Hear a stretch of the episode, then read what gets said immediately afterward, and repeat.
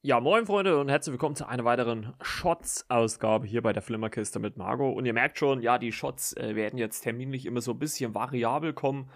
Ähm, deswegen äh, sind das immer so spontane, sag ich mal, äh, Dinge, so also nicht mehr so geplant wie immer donnerstags. Deswegen heute mal auf dem Montagmorgen und ich möchte euch heute Tom Clancy's Gnadenlos, äh, ja, so ein bisschen ans Herz legen. Der Film ist jetzt seit äh, vergangenen Freitag, den 10.12. auf Amazon Prime verfügbar. War ein äh, Film, der ursprünglich eigentlich ins Kino kommen sollte, aber ja, wie so oft äh, durch äh, Corona bedingt sehr oft verschoben wurde. Ich glaube, der erste Trailer, den gab es schon irgendwann, ja, vor drei, fünf Monaten sowas in der Drehe. Und da dachte ich eigentlich schon, dass er relativ schnell zu Amazon kommt, aber jetzt hat es dann doch noch eine ganze Zeit lang gedauert.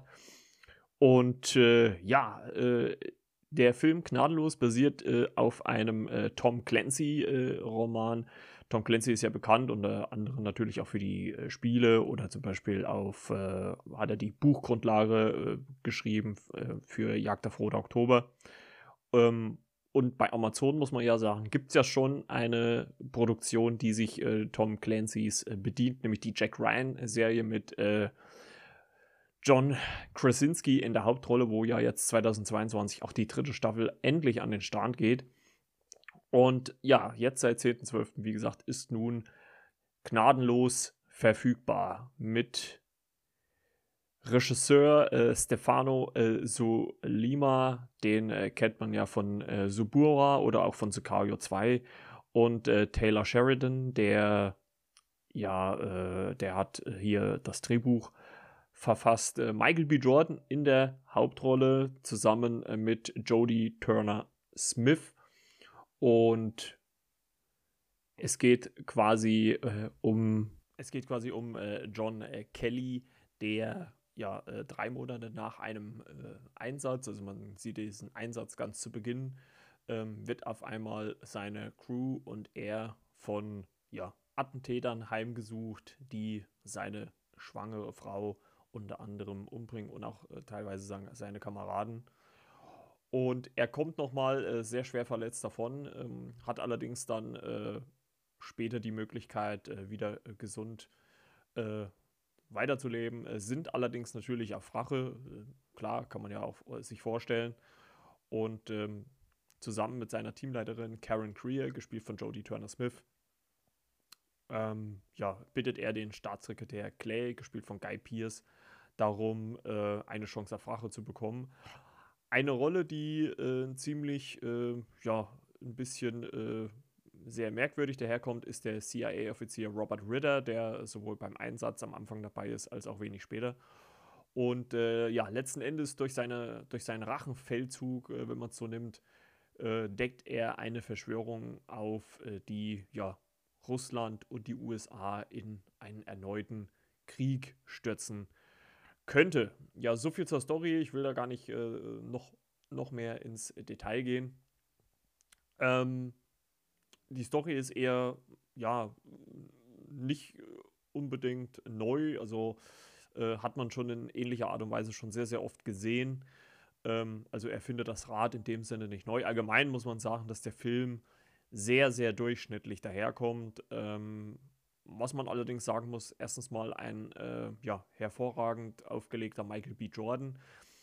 Ähm, was ich ja so ein bisschen gedacht hatte anhand des Trailers, dass es so eine Art John Wick im Militärbereich wird, aber das wird es äh, eigentlich gar nicht.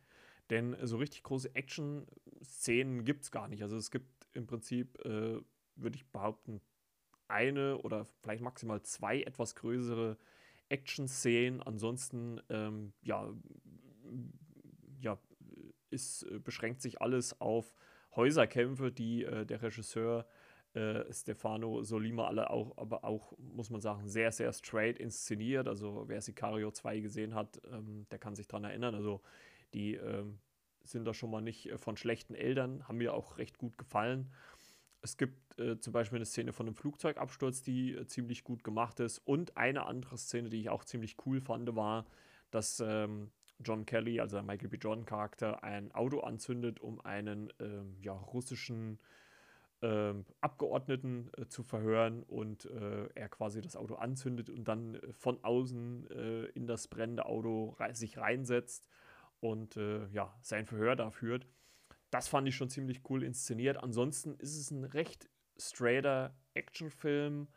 Ähm, bildtechnisch aber wirklich sehr, sehr gut. Also wir hatten ja mit äh, The Tomorrow War schon einen Film, der auf Amazon gelandet ist, der eigentlich im Kino laufen sollte, wo wir ja noch so ein bisschen auch im Podcast äh, uneins waren, ob der jetzt fürs Kino wirklich gemacht ist oder nicht. Ähm, da gab es ja so einen Money-Shot, äh, wie wir es, glaube ich, bezeichnet haben. Und ähm, das, finde ich, trifft hier auf äh, äh, gnadenlos gar nicht so zu. Also von den Bildern her hätte der auf jeden Fall definitiv im Kino laufen können. Und ähm, von den Schauwerten her. Also das, das passt schon, das ist schon völlig okay.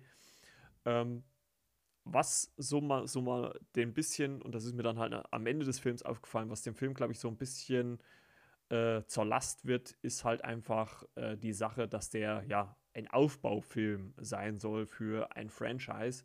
Denn, Spoiler, äh, es gibt eine Mid-Credit-Scene, äh, in der äh, John Kelly äh, ja nochmal aufgesucht wird und wo über Rainbow Six äh, gesprochen wird. Und wer sich da nicht so auskennt, Rainbow Six ist quasi eine Sondereinheit, äh, ja, zusammengesetzt aus äh, vielen äh, der besten Soldaten aus der NATO und ähm, die im Geheimen operieren äh, mit, ja, ich glaube, voller Verfügbarkeit der Geheimdienste.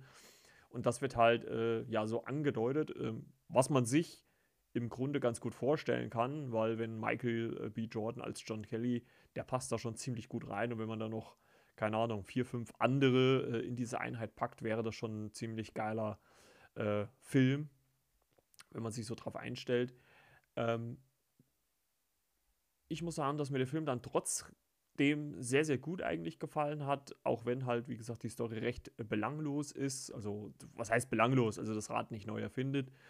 Ähm, dennoch fand ich mich gut unterhalten, auch wenn so die eine oder andere, ja, ja, Länge so zwischendrin war, die ich jetzt vielleicht so nicht gebraucht hätte, aber die es relativ gut auch wieder verschmerzt, weil halt zwischendrin halt auch immer recht gute Kämpfe stattfinden und ähm, von den Schauwerten her, ähm, da man doch das eine oder andere äh, engmaschige Szenario geboten wird, äh, wenn auch nicht die größte Action-Szene, die es halt gibt.